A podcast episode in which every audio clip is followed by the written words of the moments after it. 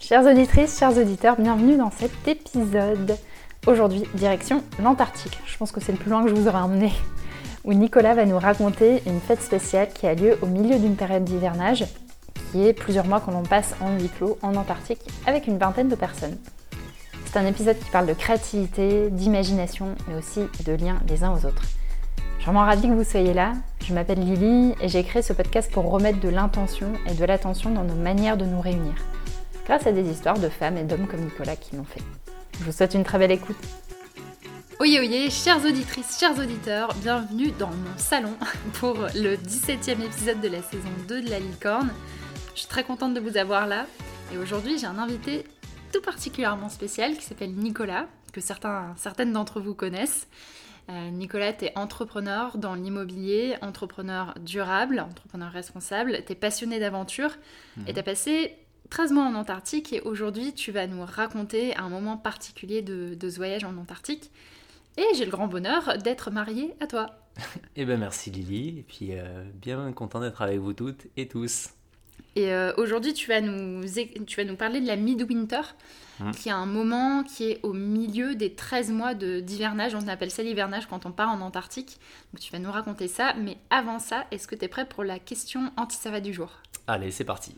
Attention, je t'ai mis une, bonne question. C'est Je suis le génie de la lampe. Quels sont tes trois vœux pour l'humanité? Euh, Le premier, je pense que ce serait sur euh, donner l'éducation à toutes les personnes présentes sur Terre. Je pense que ce serait euh, une énorme avancée pour l'humanité et pour le bien-être de tous, pour sur Terre et puis aussi pour une, pour aider sur les, euh, les enjeux environnementaux. Donc ça, ce serait euh, le premier. Le deuxième, ce serait euh, éradiquer, éradiquer la, la, pauvreté, la, fin, la pauvreté et la faim dans le monde. Je pense qu'il y a quand même aussi pas mal de relations entre l'éducation et, ça, mais en tout cas, ce serait mon deuxième, mon deuxième vœu. Et puis le troisième vœu, et ben pourquoi pas que euh, tout le monde puisse euh, découvrir euh, les beautés de l'Antarctique d'une manière, on va dire, durable. C'est-à-dire sans, sans, prendre l'avion, sans prendre Et oui, l'hélicoptère sans, sans, prendre l'avion, sans prendre le bateau. il faudrait trouver, faire des expositions, ce genre d'événements pour que tout le monde puisse se rendre compte à quel point c'est un, continent qui est magnifique, mais aussi très fragile avec, avec les enjeux actuels du réchauffement climatique. Bah, justement, euh, on va rentrer dans le cœur du sujet. Donc, avant que tu nous racontes ce que c'est la midwinter, qui est quand mm. même un, presque un rite, un rite de passage en fait pour vous à la moitié de l'année. Comment est-ce que tu t'es retrouvé en Antarctique? Quand je t'ai rencontré, c'est une des, des choses qui m'a le plus fasciné chez toi. Je me suis dit, mais comment tu t'es retrouvé là-bas? C'était en 2010, c'est ça? Ouais, c'est ça. Je suis parti même en 2009 en Antarctique. Je suis arrivé en décembre 2009. Je me suis retrouvé en Antarctique parce que euh, euh, lorsque je faisais des, des études de géologie euh, à Grenoble, à l'université de Grenoble, j'avais des cours de climatologie, chimie de l'atmosphère, glaciologie, et j'avais un prof qui envoyait des personnes faire des hivernages pour faire des missions scientifiques sur la base de Dumont-Durville et la base de Concordia, qui sont toutes les deux des bases qui sont situées en Antarctique. Et les expéditions scientifiques, elles m'ont toujours fait rêver. J'ai toujours rêvé, par exemple, de ce que faisait Cousteau euh, à une époque. Ce mélange entre aventure et expérience euh, et recherche scientifique, ça m'a toujours passionné. Et quand j'ai su en fait que ce prof, il envoyait des personnes là-bas, je me suis dit, il faut que j'aille le voir parce que j'ai pas envie en fait de passer à côté de cette opportunité. Donc j'ai euh, discuté avec lui. Les cours se sont très bien passés. Il a vu que je savais faire le travail d'un point de vue technique. Et il m'a dit en fait, bon, attends encore une année, finis, euh, tes études, et ensuite tu passes les tests euh, médicaux et psychologiques. Et si, euh, si c'est bon, ça, ça, peut être, ça peut être bon pour toi pour partir en Antarctique. Donc voilà comment je me suis retrouvé là-bas. Donc là, tu vas nous raconter la midwinter, qui est un moment particulier dans ces 13 mois en Antarctique.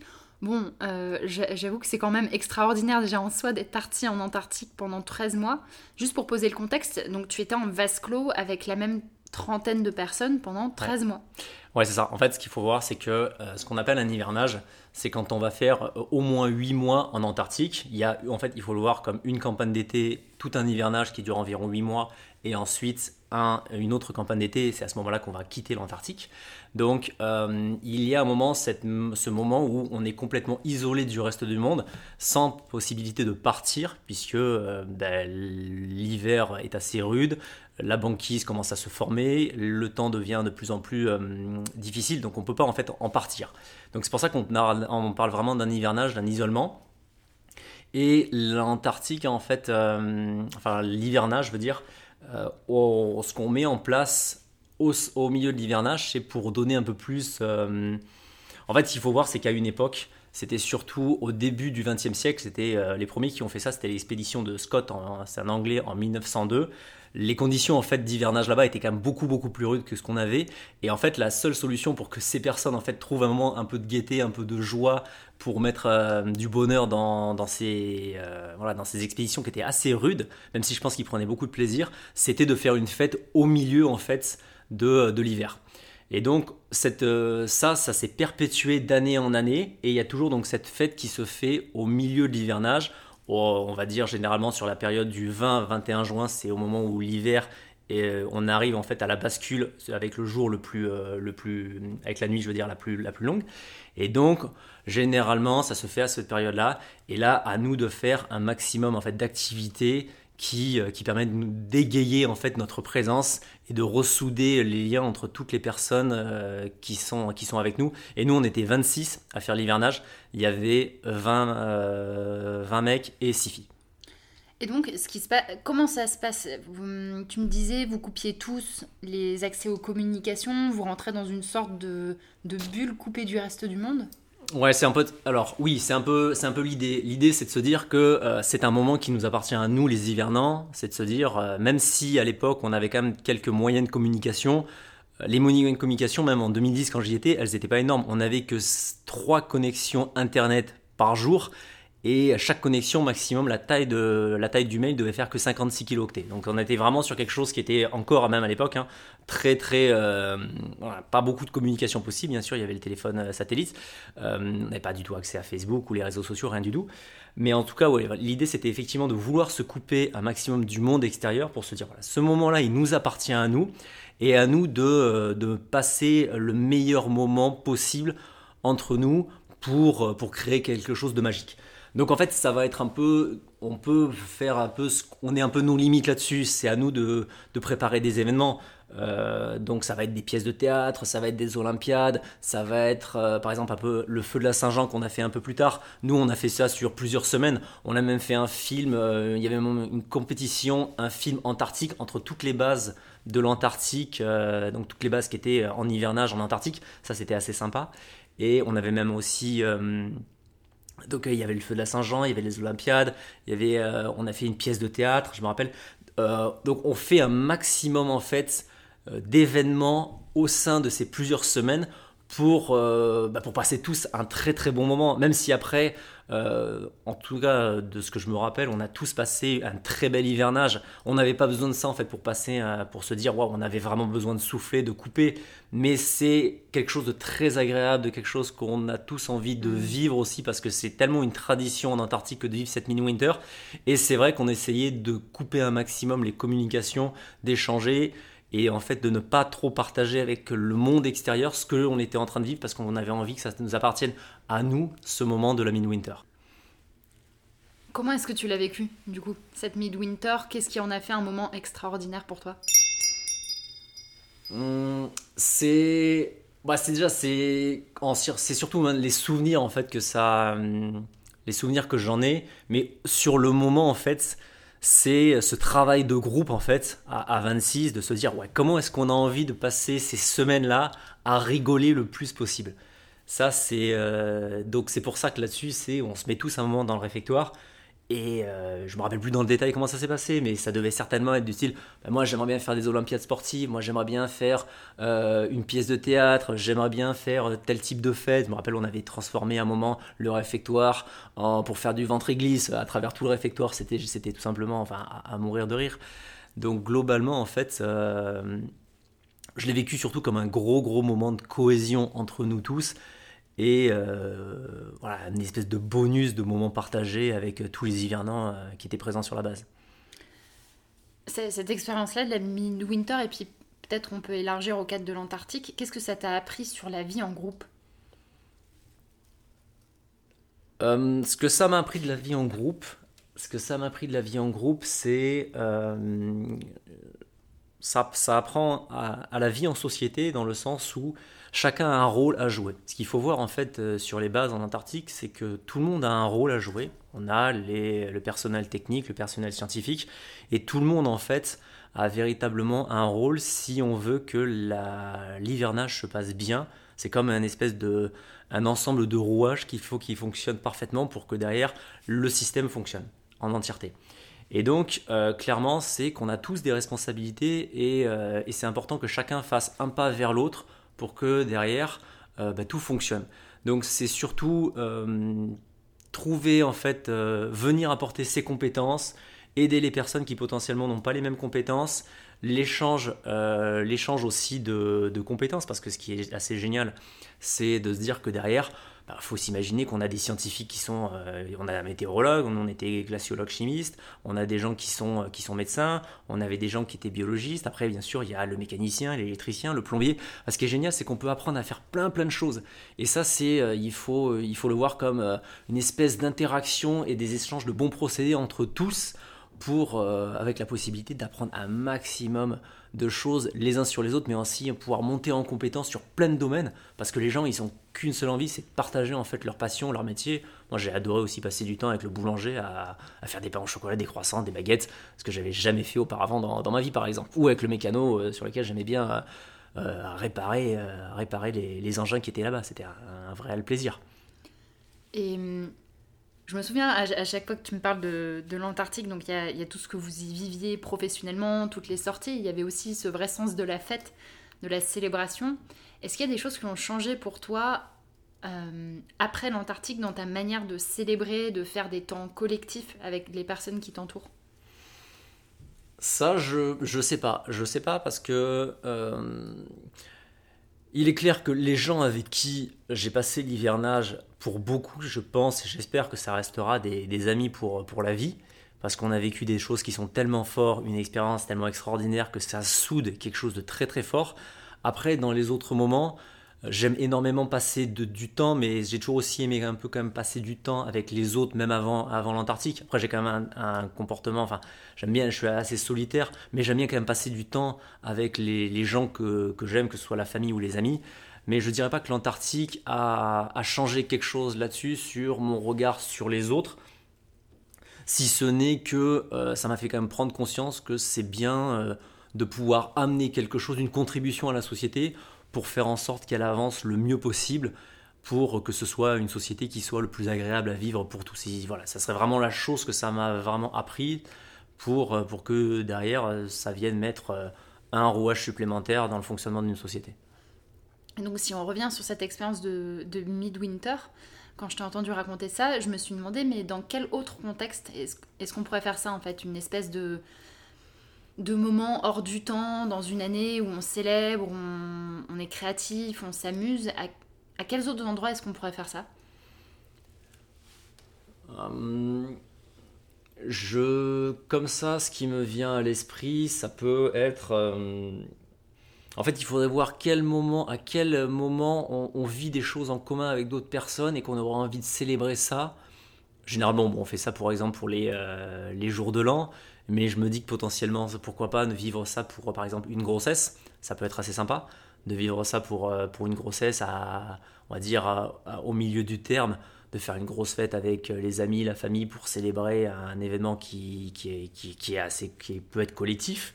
Il y a ça, ça peut être lorsque l'on fait des, des études, euh, ça peut être j'ai rien d'autre là comme ça qui, qui, me vient en tête. Il faudrait essayer de se dire ouais, où est-ce qu'à un moment on est coupé du, coupé du monde? Ça peut être par exemple aussi sur un ou, ou tout simplement un, projet. Par exemple un projet professionnel mm. qui, qui, se fait sur du long terme, euh, comme dans certains appels d'offres par exemple. Ça peut être très intéressant peut-être pourquoi pas de euh, célébrer la moitié de ce projet ou que ce soit en appel d'offres ou alors dans la réalisation du projet je pense que c'est un peu euh, sans limite à ce niveau-là de ce qu'on peut être capable de faire, mais je pense que ça vaut le coup de célébrer des moments que l'on vit en communauté ou à, tout simplement à plusieurs pour les rendre les plus extraordinaires possibles. ce que tu me dis, ça me fait vachement penser au livre de Daniel Pink qui parle de la science du timing parfait et qui dit que dans une expérience en collectif, que ce soit long ou même individuel ou court, il y a toujours le moment du démarrage, le moment de la fin qui compte énormément, et le milieu, qui peut être soit le moment où on lâche un peu l'affaire, par exemple quand, quand on court, euh, voilà, ça peut être le moment où on se dit bon bah là je vais jamais y arriver, je m'arrête. Le milieu, ça peut être le moment où on, pique, hmm. ou au contraire, ça peut être le moment où on relance la machine, où on reprend de l'énergie. Et ce que tu me dis, ça me fait penser à ça sur l'importance de, ouais, de, de, de, porter son attention sur le le moment du milieu qui peut être une espèce de ventre mou un peu gluant d'une expérience, mais qui peut aussi devenir un moment où on se redynamise. Ouais, bah, en fait, c'est clairement ça. Hein. Comme je le disais au début, en fait, ceux qui ont mis en place la Winter, c'était des explorateurs, mais qui vivaient des choses, mais tellement plus dures, en fait, que ce que nous, on a vécu. Parce que, bon, il y a des moments où, forcément, euh, on aurait, on, oui, effectivement, qui ont été compliqués, ou pour lesquels on, devait, on, avait, on avait froid, mais, mais rien à voir avec ces aventuriers qui me faisaient rêver, qui partaient, enfin, quand ils partaient, ils savaient même pas quand ils allaient rentrer. Et à un moment, c'est sûr que de se dire, on va se faire une grosse fête tous ensemble parce que déjà on n'est même pas sûr de rentrer et, on se dit bah ok le milieu de l'hiver c'est là on se fait une grosse fête c'est une fête qui nous appartient il y avait une espèce de phrase euh, qui disait toujours ce qui reste ce qui s'est passé en Antarctique reste en Antarctique et de se dire voilà on se fait une grosse fête on y va, on est un peu en nos limites. Moi, j'ai jamais vu un phoque ou un manchot venir taper à la porte parce qu'on mettait trop fort la musique, parce qu'on faisait complètement les fous. Et ça, en fait, c'est vrai que c'est, ça permet de redynamiser Mm. Euh, donc c'est vrai que c'était assez important. Moi, je pense que si j'avais pas eu de Winter, je ne sais pas si je l'aurais vécu différemment. En tout cas, c'était très important de, le faire. Mais pour moi, elle était tellement exceptionnelle cette année en fait vécue là-bas que je ne sais pas si j'aurais eu besoin de ça pour me redynamiser. Euh, mais en tout cas, je suis content d'avoir ça parce que peut-être que d'autres auraient eu cette envie. Et c'est important de penser à ça parce que même si on échange beaucoup entre nous là-bas, eh bien, il y a potentiellement, qu'est-ce que les gens se disent? Il y a, c'est sûr, il y a des moments qui sont compliqués là-bas quand on est en vase clos. Et donc, c'est important de redynamiser. Donc, oui, tout à fait, je, me, je comprends parfaitement ce que ce livre dit. Question de fin. Euh, le moment dédicace, donc je te propose de faire une, dédicace à quelqu'un qui t'inspire, que tu as envie de remercier sur ces sujets. Ça peut être une dédicace à quelqu'un que, tu as rencontré là-bas, même si ce qui reste en se passe en Antarctique reste en Antarctique. Bah, en premier lieu, c'est les personnes en fait qui, euh, m'ont permis, euh, permis d'aller là-bas et c'est grâce à qui j'ai pu, aller faire cet hivernage parce que va dire c'est eux qui ont posé le tampon. Euh, mais après, euh, au-delà de ça, c'est surtout, donc j'ai, c'est les scientifiques qui m'ont fait rêver pendant toute ma jeunesse et que je voyais faire des expériences, euh, des expériences, des explorations scientifiques à travers le monde. Donc je, parlais de, je parlais de Cousteau, qui m'a clairement fait rêver quand j'étais jeune. Après, un peu plus tard, quand je me suis intéressé à la, à la climatologie, à la glaciologie, il y avait Claude Lorius, qui a posé, on va dire, un peu les bases de, de la glaciologie dans le sens euh, sur comment est-ce qu'on remonte euh, le climat grâce à la glaciologie. Donc euh, il y avait cette personne-là qui était très très inspirante pour moi. Et dernièrement, il y avait aussi Jean Jouzel, qui est un climatologue qui a, voilà, qui a fait beaucoup de choses et qui a fait moment partie du GIEC. Et que j'aime beaucoup en fait dans son approche de vulgarisation, qui essaie de faire comprendre c'est quoi les enjeux, avec un côté très simple parce que ça peut être aussi des sujets qui sont très compliqués quand on commence à rentrer dans, dans le détail. Donc c'est surtout ces scientifiques-là qui ont fait énormément avancer la science, qui moi m'ont fait rêver parce qu'il y avait de la science, mais il y avait aussi de la science avec de l'aventure et un peu même du danger parce que des fois bah, on part là-bas, on part quand même dans des contrées qui sont, euh, qui sont quand même dangereuses. Hein. Clairement, si on comprend que si demain on reste dehors euh, un certain temps, on n'est pas les bienvenus, on n'est pas du tout, du tout adapté, donc ça va très mal se passer, donc il va falloir se mettre à l'abri. Donc il y a cette part aussi de danger, de mélange de danger, de science, d'aventure, et de faire avancer la science qui, qui m'ont toujours fasciné. C'est ces gens-là en fait que, je remercie. On a mis les noms de ces personnes dans les commentaires, donc n'hésitez pas à aller regarder leur, leur travail. On va clôturer l'épisode ici. Je te remercie d'avoir euh, été celui qui clôture la saison 2 de, de La Licorne, projet pour lequel tu es toujours soutenant et toujours hyper encourageant. Et je suis vraiment contente que tu aies pris le temps de partager ces aventures en Antarctique qui ont quand même été euh, un, beau, un beau prétexte dans, dans, nos rencontres et un très très beau sujet de lien. Merci à toi. Et chers auditeurs, chères auditrices, je ne vous dis pas à la semaine prochaine. Merci d'avoir écouté cet épisode. La saison 3, si le thème vous a plu, je vous recommande l'épisode 2.11 avec Joanne Picard qui raconte un accouchement collectif. Une autre manière d'être en vie clos. Ou encore un autre épisode qui parle de moments suspendus dans le temps, l'épisode 1.12 avec Anaïs Maillet qui parle de comment faire d'une veillée un moment hors du temps. On se retrouve le 20 janvier pour la saison 3 de la licorne. Cet épisode a clôturé la saison 2, dont j'étais vraiment ravie de partager ces, 17 magnifiques épisodes avec vous. D'ici là, si vous pouvez partager au maximum euh, voilà les différents épisodes de, de, la licorne, on a quelques semaines d'ici le prochain épisode. N'hésitez pas à retourner sur les épisodes qui vous ont plu. Je partagerai sur les réseaux sociaux dans les prochaines semaines les thématiques qui ont entrecroisé les différents épisodes de la licorne. Donc vous pourrez retrouver certains épisodes qui vous parleront euh, voilà, sur les thèmes qu'on a abordés. Je vous remercie vraiment. On en est déjà à 34 épisodes de la licorne et grâce à vous, merci à tous vos soutiens, merci à vos mots d'encouragement qui me donnent vraiment beaucoup d'énergie pour continuer cette aventure. Et bien sûr, merci aux 34 personnes, voire plus, parce qu'on a eu pas mal d'épisodes en duo, à quarantaine de personnes qui ont accepté de faire partie de cette aventure avec moi. D'ici le 20 janvier, je vous souhaite une très belle fin d'année et je vous dis à bientôt